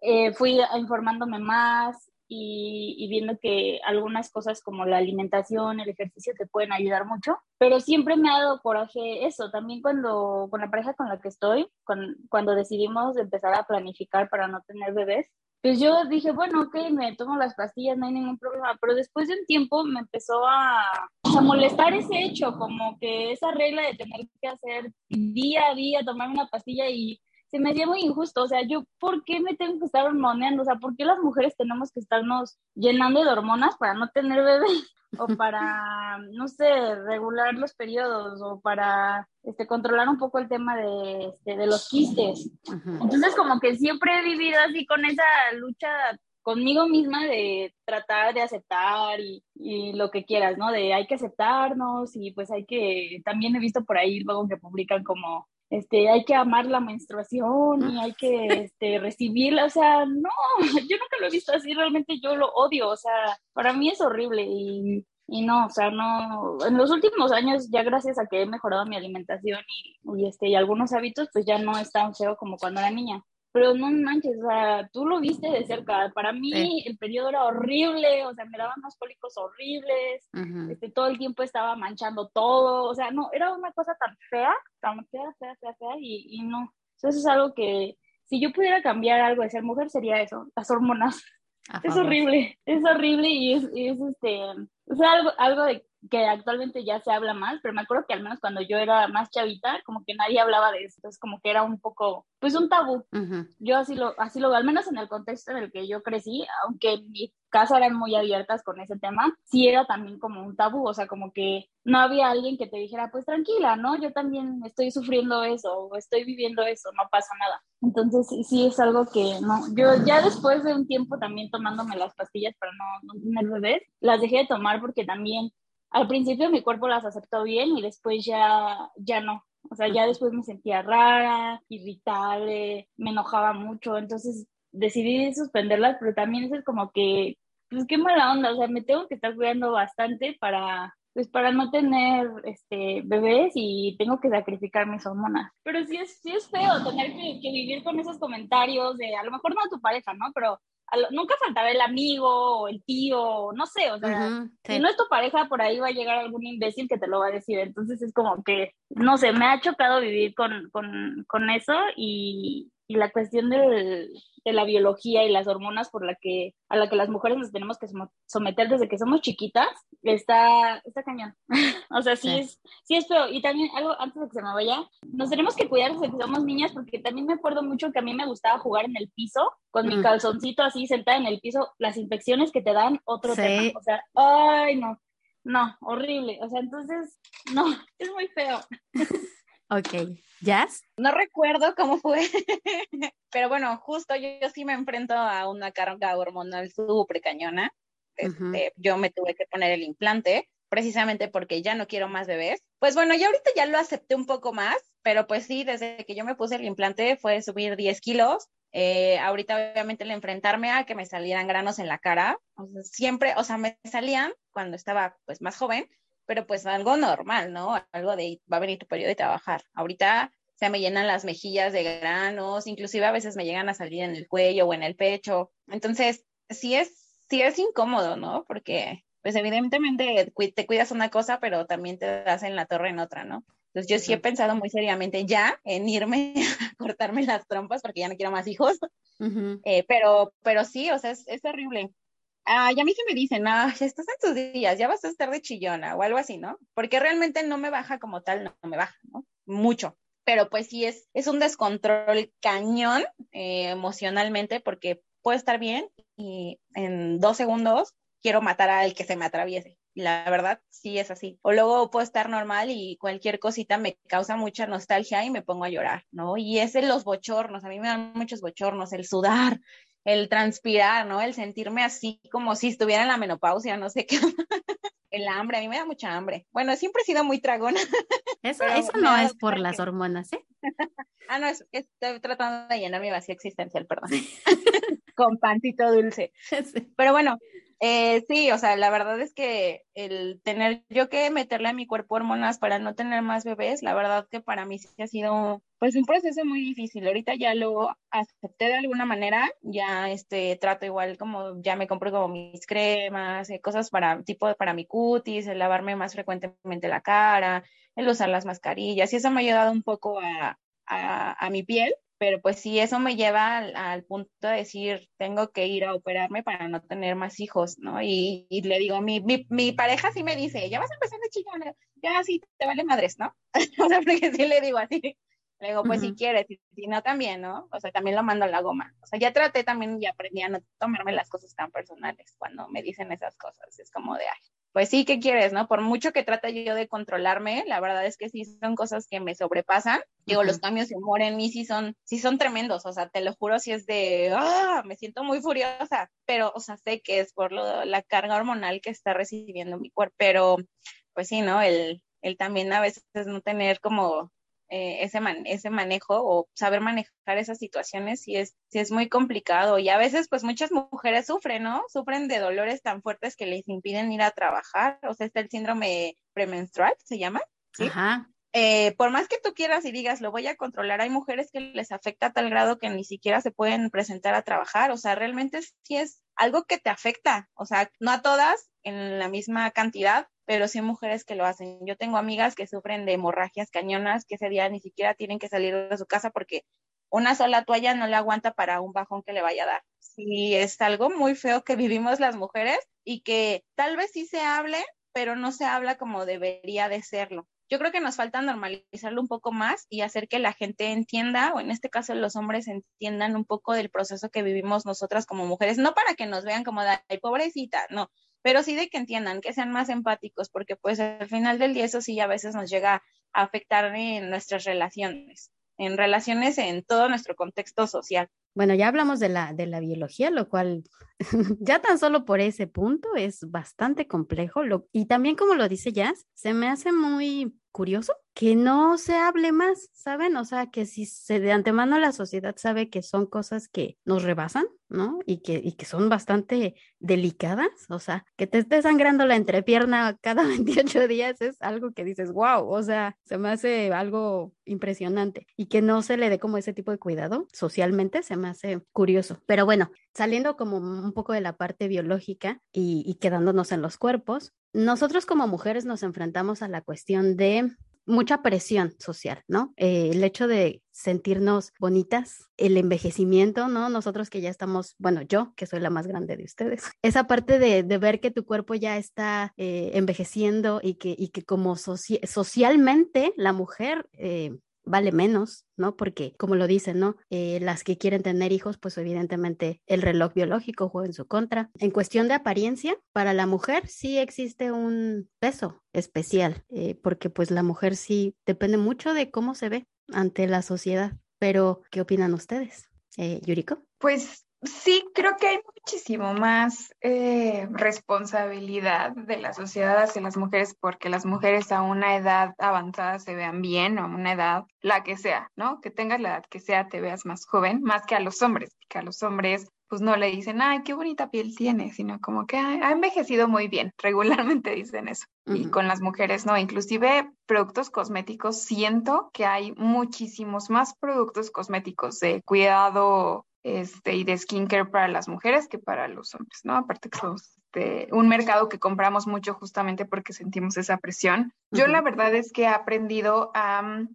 sentirme bien con, conmigo, sea cual sea lo que esté diciendo las personas de afuera o demás. Creo que eso llevo muy poco haciéndolo, pero he hecho las cosas, hacerlas por mí, o sea, entrenar por hacerlo por mí, no para agradar a nadie trabajar en lo que hago por hacerlo por mí, no para demostrar nada ni tener un estatus, pero la verdad es que me encantaría decir que llevo haciendo eso toda la vida y eso no es real. O sea, siempre una gran parte de mi vida me dejé regir por lo que decían las personas, este, la gente cercana a mí. Y eso al final del día no me traía como tanta satisfacción, inclusive en cómo me veía, ¿no? Que pues para las eh, chicas que me conocen hace bastante tiempo, pues yo cuando era chavita tenía un tema de sobrepeso considerable, ¿no? Y a lo mejor era bastante mm, criticada hasta por mi propia familia de que por qué me veía así. Y cuando yo tenía esa concepción jamás pude hacer algo por mí, ¿no? Aunque lo intentaba y lo intentaba y lo intentaba, pues nunca pude hasta que pasé por todo un proceso, pues sí, de amor propio, bastante rudo, este, y entonces de hacer algo por mí y cuando me independicé y estar alejada de toda esa gente que mm, me decía cosas y cuando yo descubrí, que parece algo como de únete a los optimistas, ¿eh? pero la verdad para mí sí fue así, cuando yo descubrí que mi valor no era cómo me estaba viendo, sino que en ese momento, aún y con todos esos kilos encima, me sentía súper bien, y me sentía logrando cosas y me sentía siendo exitosa y me sentía siendo amada y me sentía otras cosas, ahí fue cuando mi proceso ya se desató, ¿no? Entonces ya pude invertirle, pero porque yo realmente quería a mi, a mi físico y ahora me siento bien, este, sin todos esos kilos encima. No quiero decir por cómo me veo, me quiero decir físicamente, ¿no? Este, con todas mis dolencias y mi rodilla y demás. Hoy por hoy me gusta ir al gimnasio porque quiero conservar mi cuerpo así de sano, ¿no? Pero cuando alguien me lo restregaba todo el tiempo de que por qué me estaba viendo así con todos los kilos encima, nunca pude hacerlo y nunca eso me dejó subir a la superficie a encontrar mi valor como, como persona, ¿no? Entonces sí creo que si tú ves un hombre gordito, y hablo de la obesidad porque eso es algo que yo viví, si tú ves un hombre gordito, no estás diciendo, ay, pues, ¿por qué estás gordo? ¿No? Es, de cualquier manera piensan que van a encontrar una esposa y hijos y lo que sea. Pero a las mujeres nos han dicho, así nadie te va a querer, si estás gordita, ¿no? Entonces yo sé que los tiempos han cambiado ahora, pero cuando yo era adolescente eso no pasaba. Y esas palabras de verdad que impactan mucho en el, en el pensamiento de la gente como, como yo. Entonces, sí, totalmente creo que la sociedad y tus pensamientos internos, porque te lo empiezas a creer, te dices tantas cosas a ti misma que tu mente hace que te lo creas, no te deja este, avanzar. ¿Yo, Ali? Con todo lo que, lo que dice Yuri, concuerdo al 100% de lo que está diciendo, porque realmente desde que somos chicas estamos sometidas a un cierto pues no sé si decirlo estereotipo de cómo debemos de ser, que debemos de ser eh, más femeninas, esa palabra me molesta mucho, más femeninas, eh, no te sientes con las piernas abiertas, eh, debes de verte bien, esa cuestión del peso es algo que a mí me afectó desde que era niña, porque siempre escuché comentarios y también fue de la familia como, es que estás gordita, ¿por qué estás así? ¿Y por qué no bajas de peso? Y como esa cuestión en la que no nos dejan ser como queremos ser. O sea, también me acuerdo que cuando yo iba a la prepa, a mí me encantaba vestirme con, con Converse y mi chongo, y yo ni me maquillaba y así, no, pues, o sea, eras así como, ay, es que eres súper niño, o sea, así los comentarios de los amigos, no es que eres súper niño, o eres otro vato, y tú así de, güey, o sea, no es que sea niño o, o no, o sea, simplemente me gusta vestirme así. Entonces realmente sí es algo a lo que estamos como muy sometidas desde que somos pues chiquitas y eso es algo con lo que creo que actualmente ya se han dejado de normalizar ciertas cosas, pero todavía sigue ahí. Y esa cuestión que mencionaba Yuri del peso, sí, es muy eh, importante, creo que sí es algo de lo que se tiene que hablar más porque siempre estamos como queriendo cumplir con ciertos, como ciertos ideales que nos ponen como sociedad. Entonces, sí estoy súper en contra de eso y sí es algo con lo que nunca he estado de acuerdo en general, en, cómo nos tenemos que vestir, cómo nos tenemos que comportar, porque una mujer se ve mal fumando, porque una mujer se ve mal poniéndose hasta la madre, porque una mujer se ve mal diciendo groserías, o porque si estás gorda, pues ya no eres bonita y pues ya nadie te va a ver.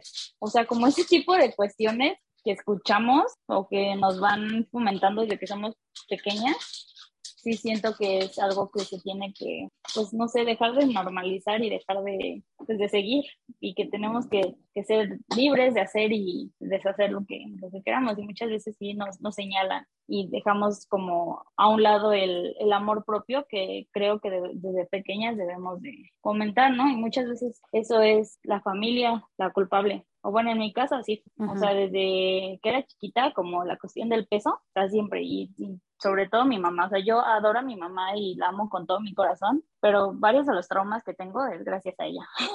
sí, es algo con lo que ya eventualmente creces y trabajas en ello. Sí, está, está feo, como a veces tener que pasar por ese tipo de situaciones. ¿Pane? Sí, yo, yo creo también que todo eso va desde la familia y la educación que te dan de niño. Igual platicándoles hay un caso. eh, anteriormente, cuando yo tenía 20, yo trabajaba mucho en lugares donde la belleza era clave y me rodeaba de chicas que pues también este, estaban guapas, pues el trabajo era como de ese perfil, ¿sabes? Chicas bonitas, de ciertas medidas y así. Eh, obviamente ahí se va dando como la competencia, ¿no? Porque a lo mejor tú llegas como muy normal, muy casual, aparte en los 20, el metabolismo, vaya que influye en nosotras. No es lo mismo tu metabolismo de 20 años al metabolismo de 30. Entonces, a los 20, me acuerdo que era un palo y comía de todo. Era muy feliz. Lo recuerdo y lloro. Digamos que se daba más como que la competencia en, en quién se maquillaba mejor, el peinado, eh, no sé, el arreglo de uñas, qué sé yo, ¿no? Va pasando el tiempo y viene lo de las cirugías. Entonces ya se pone de moda el de, ay, esta ya se puso boobies, pues todas queremos boobies, ¿no? Ahí está, ya se hizo la lipo, pues todas queremos lipo, porque era una competencia constante. ¿Y qué pasaba también? Ya la mentalidad cambia, o sea, ya las chavas eran como con la idea de, yo me voy a poner súper buenísima y voy a ser la más guapísima porque quiero un novio guapo, rico, que me mantenga. Y volvemos a lo que platicábamos hace rato, ¿no? El tema de la educación que muchas a lo mejor traían la idea de ser la chava más guapa para conseguirse al chavo guapo y adinerado que la sacara y las mantuviera, ¿no? Y tuvieran como que su vida de ensueño, que le dijo la familia que pues así tenía que ser. Pero, ¿qué pasaba en, en mi caso, no? En cuestión del metabolismo. Y a mi metabolismo después me jugó en contra. Entonces, ya para mantener esa figura, yo tenía que hacer dieta, tenía que hacer ejercicio, tenía que limitarme, ¿no? En esas cosas. Y ya no me, ya no podía tomar, este, no sé, coctelitos, las piñas coladas que me gustaban porque pues eran demasiados carbohidratos y engordaba. A mí, de verdad, yo amo la comida. Yo amo la comida y soy enemiga de las dietas. Entonces, en vez de sentirme feliz, o sea, me causaba como enojo, de verdad no, no podía estar bien el no comer el pastel que yo quería, porque era una, ¿no? O pierdes tu trabajo porque engordas, dejas de lado la comida y lo que te gusta, entonces yo te lo juro, llegué a un momento en que dije, ah, ya, bye, o sea, yo, yo quiero ser feliz, a mí no me hace feliz ponerme a dieta y limitarme en, muchas cosas, porque del lado del trabajo era como de, y ya subiste un poquito de peso, no, baja, ¿no? Y, había chavos que hasta vomitaban. Entonces yo nunca llegué a ese extremo, pero no me hacía feliz la parte de dejar de comer lo que me gustaba. Vuelvo a lo mismo a la educación. Eh, mi papá siempre me decía, como, de, ver, ¿para qué te martirizas? Búscate otro trabajo. Me salí como que de ese medio y entré como al área Godín. Ahí la verdad es que el pensamiento de las chicas eran totalmente diferente. O sea, ya estaba como en oficina y ya las chicas traían otro pensamiento, ¿no? De, ¿sabes qué? Pues voy a trabajarle para poder lograr mis objetivos, de sacar mi casa, comprar mi carro, pero por mi cuenta, ¿no? Por mis medios. Ya no traían el chip de, me voy a poner súper buenísima y voy a conseguir al chavo adinerado. Sí la sociedad influye, porque también ahí mi pensamiento cambió. Ya no andaba tan obsesiva en el tema del, de la alimentación, del peso, de la belleza, de, ya sabes, tratamientos así costosos para la piel, el cabello y ser la más guapa, ya no, ya era como de, pues sí, ¿no? Ahora pues voy a enfocarme a otras cosas, este, pues ya me voy a dar esos gustos de la comida, voy a ir fachosa si quiero, no hay problema, ¿no? No me puedo maquillar y no pasa nada. O sea, sí, sí siento yo que influye mucho la sociedad y la educación. Y lamentablemente también depende mucho, este, los, no sé, los estándares de belleza. Yo me acuerdo que a lo mejor, no sé, en los ochentas, en la época de mi mamá, los estándares de belleza eran totalmente diferentes a los estándares de belleza de ahorita. Ahorita, de verdad, yo veo las chavitas y están súper, súper, súper delgaditas y dices, no, bueno, o sea, pobres, ¿no? Y viven como con esa presión constante porque justamente lo que decía, ¿no? Si ven una chava gordita, pues no es como muy atractivo porque los estándares de belleza te marcan que es de ser delgada, alta y con ciertas medidas. Yasmin. Creo que las principales eh, personas que atacamos esos estándares de belleza somos nosotras mismas como mujeres, o sea, entre mujeres nos atacamos y notamos con todo. sí, obviamente la familia influye mucho, pero si lo analizamos, creo que viene de desde nosotras como mujeres, el atacarnos, el, yo creo que a veces va de a lo mejor sentirte mejor contigo mismo, te lo da haciendo sentir mal a otra mujer. No lo sé, yo lo veo así porque tengo un caso muy cercano. Eh, pero para mí el físico creo que nunca ha sido algo que sea tan importante o algo tan de peso, ¿sabes? Eh, yo me acuerdo cuando yo era, cuando era niña, yo siempre fui muy delgadita, mucho, muy, muy, muy delgadita. De hecho, me decían la hueso. Nunca me afectó, o sea, sinceramente nunca me afectó los comentarios de, de mi familia y así. Yo obviamente yo siempre veía a las niñas de mi edad, pues ya más desarrolladas y así, pero creo que para mí nunca fue algo que me perjudicara. Creo que me importaban o me afectaban más otras cosas, pero ya ahorita de grande, yo sí he visto mucho ataque, eh, te digo, a partir de que yo eh, subí de peso, yo me siento bien, o sea, a veces sí digo, ay, mi lonja, ¿no? Porque sí, ya se me sale la lonja y me quiero seguir poniendo mis crop tops, ¿no? Pero bueno. Pero eso se quita rápido con tomar agua y salir a correr rápido, ¿no? Creo que todavía mi metabolismo sirve en ese sentido. Pero si noto mucho, digo, Vanessa está de testigo, tenemos un caso muy cercano en el que cada que puede lo tiene y tiene la oportunidad te ataca con todo, ¿eh? Es como de Ay, ya me acordé. ahí entra el de, obviamente es una persona ya grande, de casi 60 años, contra unas chavitas, 30 años, ¿no? Un suponer. Eh, es constante, es constante el hate que tira es como de, ay, es que yo estoy súper delgadita, ay, es que yo esto, ay, es que el otro, o sea, siempre, ¿no? Y es como de, ay, es que tú te ensanchaste, ay, es que tú tienes esto. Por eso decía yo que la mayor parte del ataque viene de nosotras como mujeres. Y creo que si queremos un cambio deberíamos empezar pues por nosotras mismas. Créeme que de verdad mi físico a mí no es como que diga, ay, voy a dejar de comer por esto. No, yo amo la comida, me encanta comer. Sí, o sea, para mí eso no es tan importante. Obviamente me gusta verme bien y como lo mencioné hace rato, eh, obviamente empecé a cuidarme mi cara, pero más que nada por el esto del acné, pues no ha sido para mí algo tan importante, tan de peso tan que no me deje dormir o que me tenga que someter a una dieta o algo así, la verdad es que no. Es básicamente eso, yo creo que es como el momento en el que estés viviendo. Yo ahorita no le pongo peso a eso y, y pues ya, pero pues sí, me influye muchísimo. Eh, el otro día salió un comentario de, bueno, nosotras como mujeres, si te pones gorda, el marido te deja, pero si el marido está gordo, la mujer no lo deja. Entonces, creo que deberíamos de, de ver ahí qué onda, ¿no? También dejarlos si se ponen gordos y ya. A ver, son las dos últimas preguntas. Me llamó mucho la atención esto que, que mencionas, Jasmine. Sí, se dice mucho y se observa mucho que las mujeres competimos entre nosotros. Algo que se observa socialmente es que las mujeres hemos sido educadas para competir entre nosotras. Y eso obviamente pues no deja que las luchas, por ejemplo, o que los objetivos que buscamos como, como eh, ente común, o sea, como de entre todas, no se logren porque constantemente nos estamos poniendo el pie o nos estamos eh, rebajando o no sé, de alguna forma u otra, no sé, no nos dejamos eh, avanzar. Pero eso es algo que se observa y se dice. ¿Ustedes qué opinan? Yuriko. Em, sí, yo creo que también hay, o sea, entiendo que antes había muchas concepciones y que las generaciones actuales y creo que las nuevas generaciones han deconstruido mucho de eso. Y yo eh, creo que nunca fui diseñada o fui enseñada a competir con otra mujer desde mi casa y demás, más bien yo misma competía, ¿no?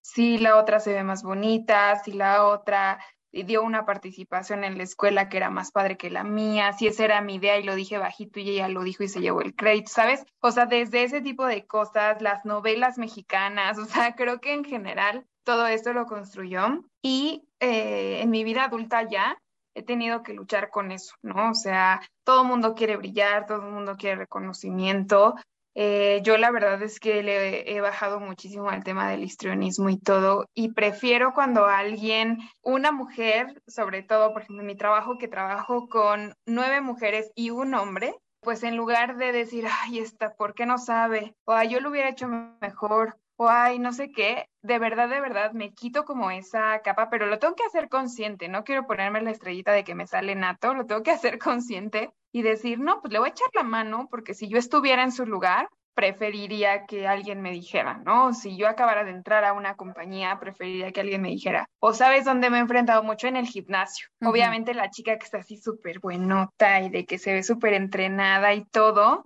contra las chicas que mm, pues no estamos tanto, ¿no? Y que a lo mejor vamos una hora y media y nuestra vida no es ser fit siempre, este, o no, no vivimos de eso, pero tú ves a la otra y ya le estás criticando de que tiene celulitis, que sí, por qué se puso esos pants, que sí, lo que sea, y te juro digo, si tuviera yo otro pensamiento, hasta le copiaría la técnica o le preguntaría, güey, ¿cómo hiciste para tener esas pompas así? No sé, ¿sabes? O sea, ese tipo de cosas. Inclusive alguna de ellas alguna vez llegó como a corregirme un ejercicio y me dijo, ay, este, no, es que te quería decir esto porque te vi desde allá y si no te puedes lesionar y todo. Y obviamente en el momento dije, ay, gracias, pero obviamente se fue, me puse mi audífono y dije, esta pinche hija, ¿qué no?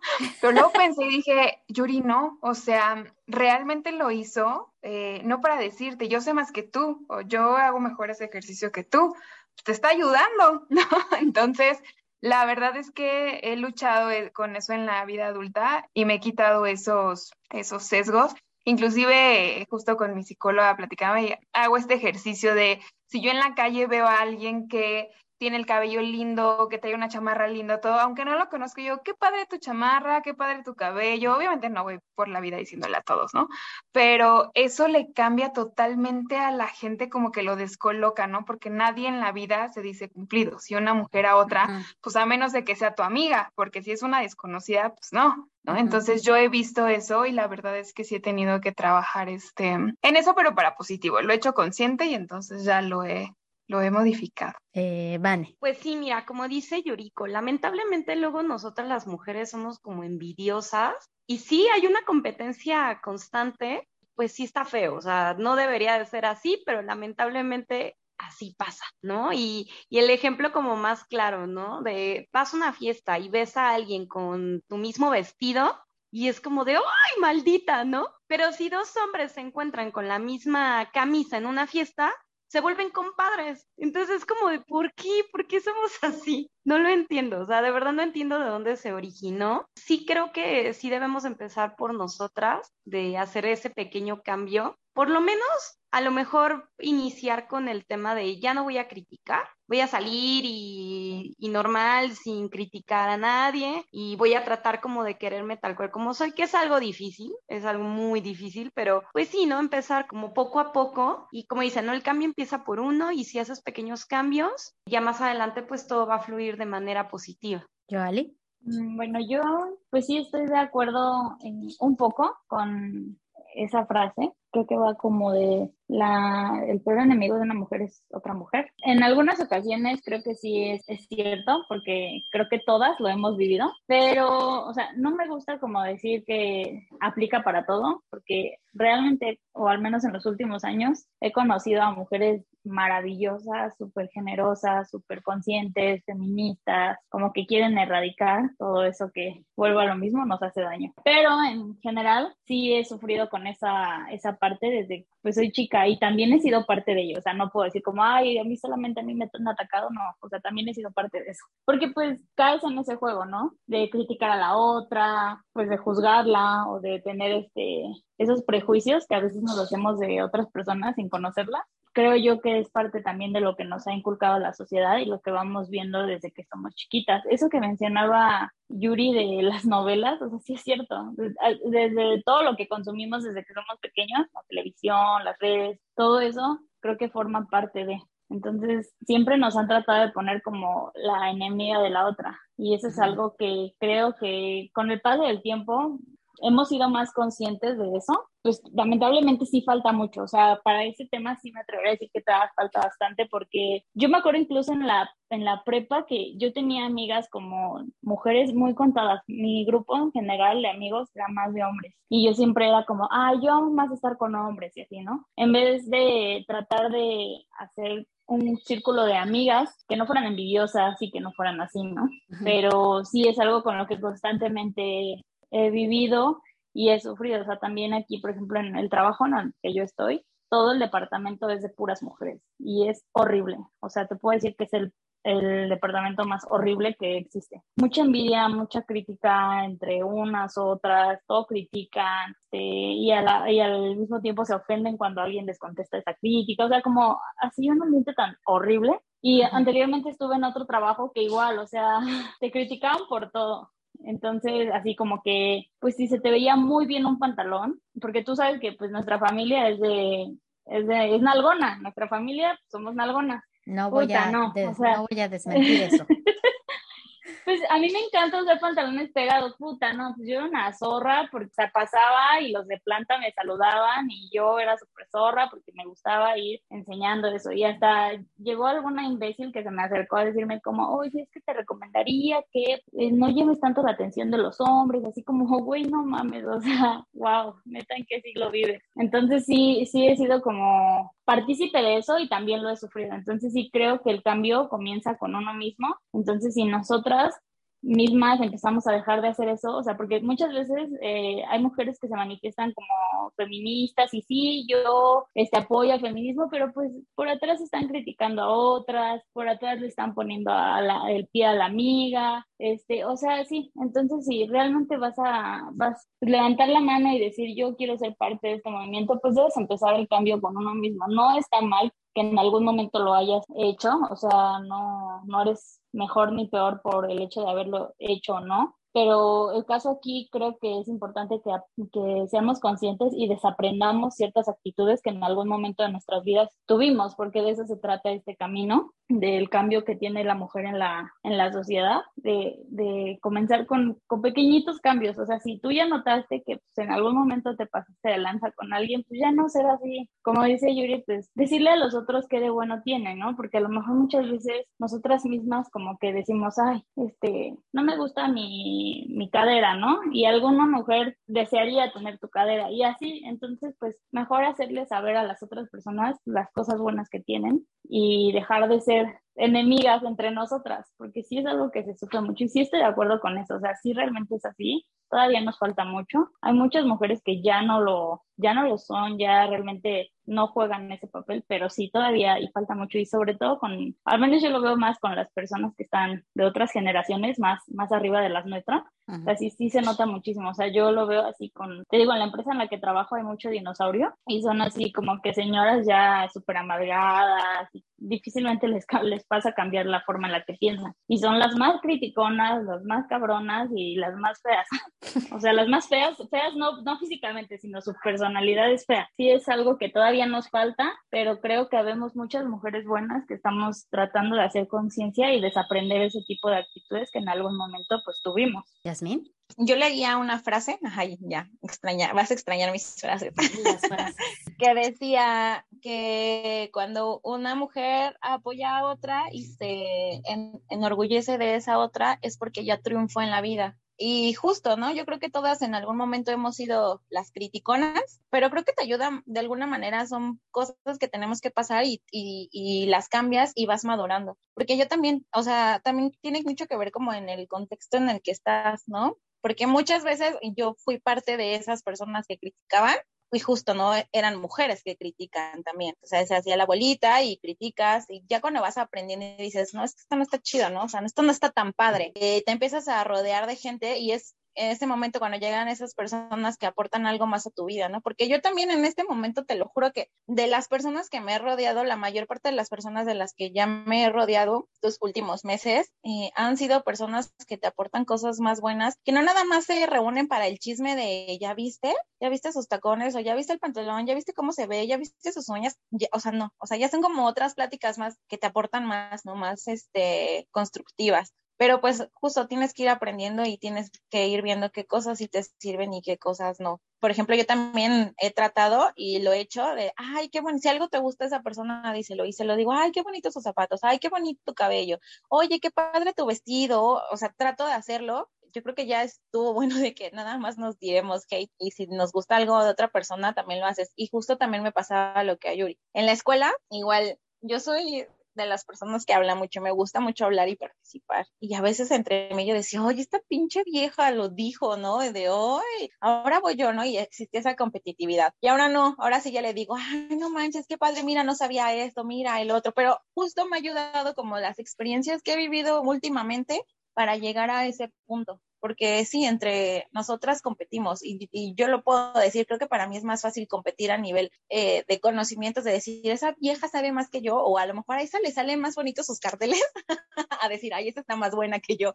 o sea, para mí la competencia sería más en, en ese tipo de cosas, pero pues digo, lo importante es ir aprendiendo y ir madurando y, es. Decirle lo bonito a las personas. Ahora, la última pregunta. Ya vimos qué es ser mujer en la cuestión social un poco, un poco de las desventajas, en la cuestión biológica. Hay algo aquí que me salta a veces, ¿no? Cuando se hacen estos discursos de empoderamiento de la mujer, estos discursos donde se nos dice qué debemos de romper, ¿no? ¿Qué patrones debemos de romper? Ustedes lo dicen, ¿no? Hemos sido como partícipes de eso, porque aparte así aprendimos las cosas. Ahorita lo que toca es desaprender y aplicar las cosas a tu vida en la manera que más se adecue a tu manera de pensar o a tu plan de vida, ¿no? Es lo que yo entiendo. Pero mm, mientras me preguntaba el qué es ser mujer, pues evidentemente ser mujer es muchas cosas, ¿no? Como ya nos dimos cuenta, ¿no? Ser mamá, ser este, emprendedora, ser eh, profesionista, un montón de cosas, ¿no? Como ya lo habíamos dicho y como lo estamos viendo, obviamente nosotros también nos atacamos entre nosotras, ¿no? Y hay unos, unos modelos de vida que atacamos mucho. Yo he sido de esas que ataca esos modelos de vida por ejemplo, el modelo de ama de casa. Eh, se enaltece mucho el modelo de la profesionista y de la mujer emprendedora, pero ahora eh, la mujer que, se, que decide quedarse en casa, o sea, como que no vale. Y uno se pregunta, si la mujer está tomando las decisiones por hacer lo que ella quiere, pues entonces todo lo que ella decida está bien, ¿no? Sea cual sea la decisión. Pero, ¿ustedes qué opinan? Joali, tú que traes una agenda más feminista, cuéntanos. ¿Tú qué opinas?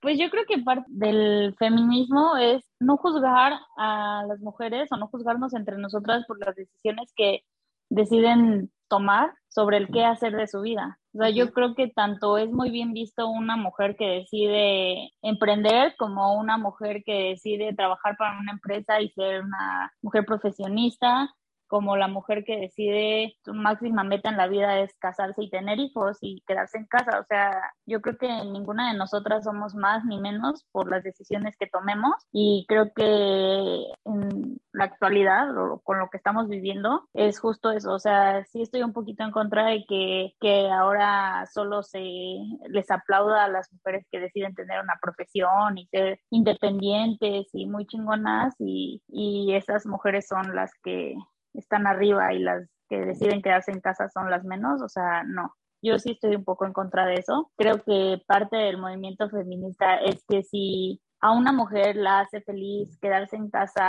a atender a sus hijos y a a formar una familia está muy bien, o sea, está bien que lo hagan siempre y cuando la decisión haya sido por ellas mismas, no eh, que lo hayan inculcado, porque se siguen viendo casos en los que la mujer pues sí tiene ganas de seguir creciendo profesionalmente, pero pues el, el esposo les dice como, pues no, tú te quedas en casa, ¿no? Entonces, eso, si, es, si es de ese modo, sí lo veo mal, pues si es por voluntad propia, si una mujer decide quedarse en casa o tener hijos o casarse o lo que decida hacer, yo creo que está, está perfecto. O sea, no, no somos mejores ni peores por las decisiones que tomemos en nuestra vida, siempre y cuando no sean en contra de nuestra voluntad. Y lamentablemente muchas mujeres todavía eh, sufren eso, ¿no? Que, que, tienen que tomar esa decisión pues obligadas. Entonces esa parte la veo mal, no por ellas, porque no es culpa de ellas, es culpa de, del contexto en el que vivimos y esta lucha en la que estamos. Entonces no, no somos mejores ni peores por las decisiones que tomemos ni por lo que decidamos hacer de nuestras vidas profesionales como personales. O sea, yo te puedo decir que si a mí un día mi pareja viene y me dice, somos ricos, ya no tienes que trabajar, yo feliz, la verdad, yo vamos a estar en casa.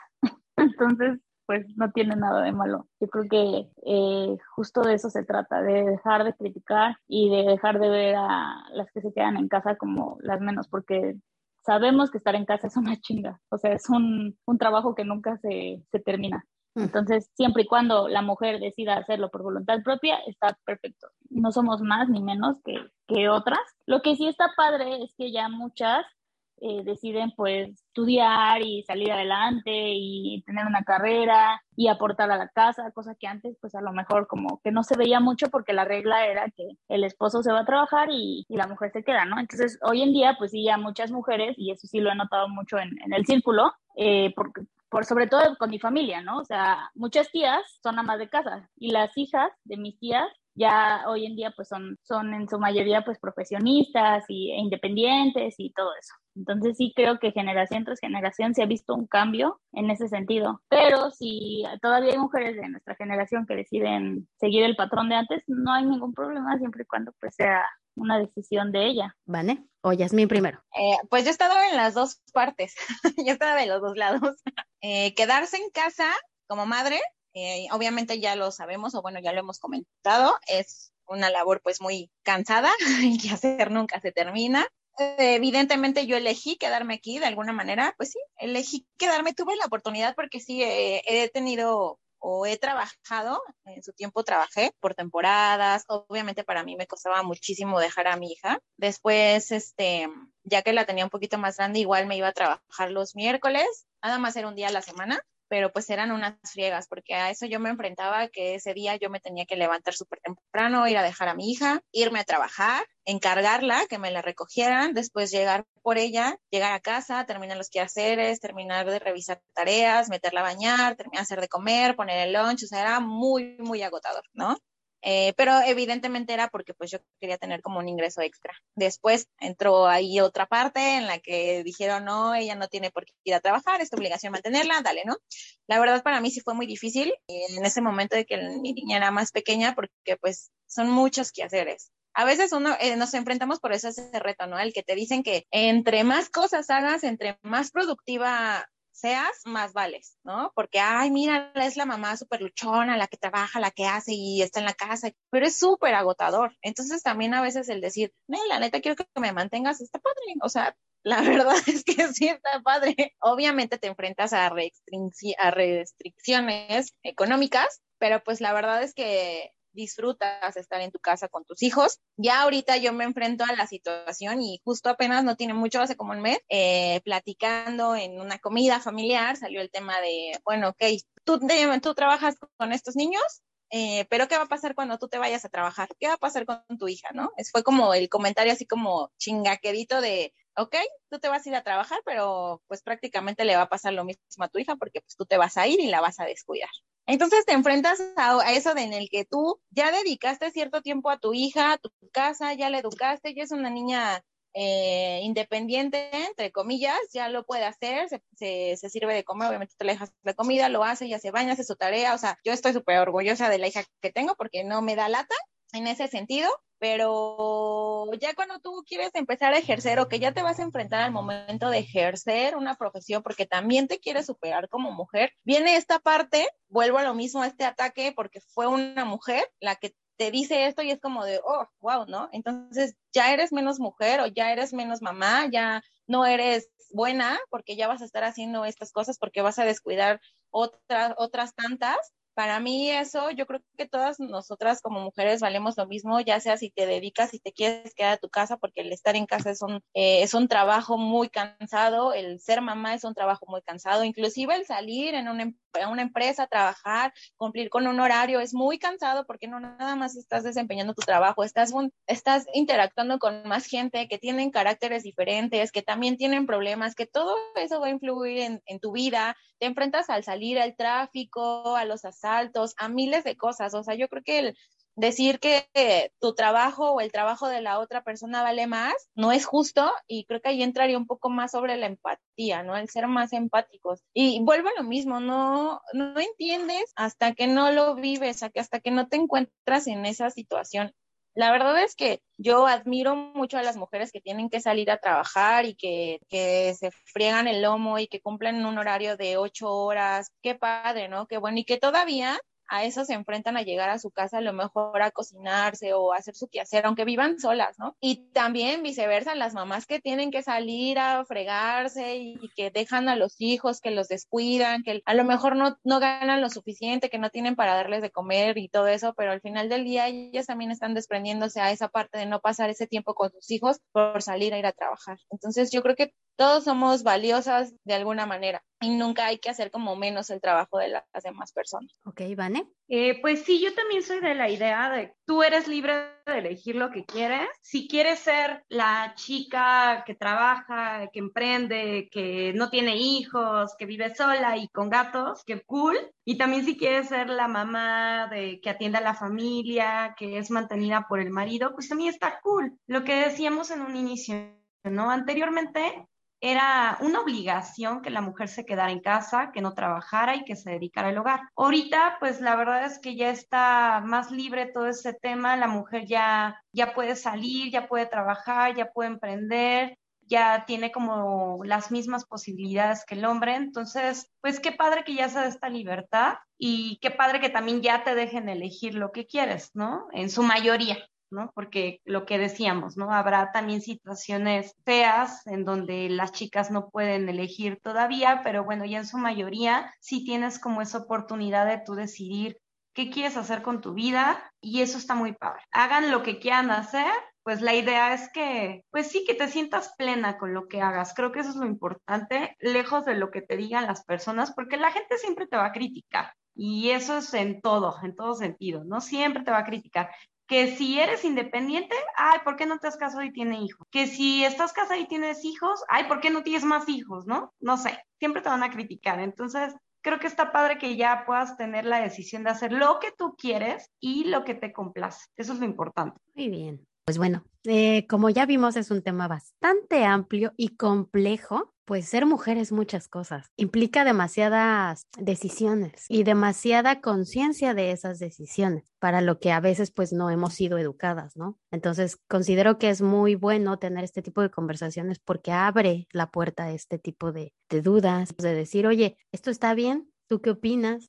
¿Esto está bien que lo sigamos preservando? ¿Este tipo de comportamiento deberíamos de seguirlo ejerciendo? ¿Por qué? Porque es muy complejo. O a veces el hecho de estar confundidos entre los eh, conceptos que manejamos ahora y con los que aprendimos además, o sea, el tener que deconstruirnos, como se, se dice ahora, pues es un proceso bastante lento y bastante complejo, ya que pues parte desde el hecho de destruir todo lo que conoces. Pues eso es bastante tardado, considero. Pero bueno, eh, muchas gracias por venir, muchas gracias por venir y poner todas sus ideas, compartirlas conmigo. Joali, ¿quieres decir algo más? Creo que lo único que podría como decir para finalizar es que el hecho de ser mujer muchas veces es difícil, como lo mencionábamos desde el principio, estamos sometidas a muchas situaciones que a lo mejor los hombres no, eh, tanto como por la sociedad, biológicamente, en diversos aspectos. Y aunque a veces parezca difícil el hecho, y lo digo personalmente, difícil el hecho de ser mujer, yo creo que aquí en este cuerpo y en este contexto es donde nos tocó y creo que hay que aprender lo mejor que podamos de ello y si hay algo que no nos gusta, pues sumarnos a la lucha para tener ese cambio, pues disfrutarlo, porque al final pues vida solo solo hay una, aunque suene muy trillado, eh, y pues aquí estamos, entonces pues tenemos los días contados y creo que hay que disfrutarlos lo más que podamos y ser ese cambio que, que, tanto esperamos para que las futuras generaciones puedan disfrutar aquello por lo que tanto hemos luchado. Jazz. Agradecer el espacio que nos escucharas el venir con tus ideas locas al barotar nuestros cerebros. ¿Qué? ¿Yo? Y bueno, pues más que nada, yo sí amo ser mujer. Creo que desde aquí, desde nuestra trinchera, podemos hacer muchas cosas. Yo ahorita lo veo en este cuerpecito tan pequeño y gordo. Me siento muy contenta porque desde la labor que estoy eh, ejerciendo con estos pequeños niños, eh, me doy cuenta en sus caras, en, en lo que platicamos y todo, que que, podemos hacer un cambio, ¿no? Que puede sembrar en ellos esa semillita de cambio y algún día llegar a tener ese mundo que queremos o, o pues sí, esa vida que queremos para las mujeres, para las niñas, normalizar muchas cosas para que podamos seguir creciendo como sociedad y pues nada, no sé, solo sigamos luchando desde nuestras trincheras y hagamos lo que podamos desde nuestras manos. ¿Vane? Eh, yo solamente diría algo para cerrar, que una mujer debe de ser dos cosas, quien ella quiera y lo que quiera hacer, nada más. Sean libres, chicas, ya déjense de, de prejuicios y de tabús y de cosas que te digan los demás. Tú haz lo que quieras y sé feliz, que para eso estamos. Libérate, chica. Libérense. sé lo que quiera hacer, diría la señora Barbie. Diría Barbie. muchas gracias, chicas. Muchas gracias por acompañarme. Muchas gracias a ti por el espacio. Y pues ya, espero, déjenos likes, por favor, síganos y ya. Nos vemos. Adiós. Bye.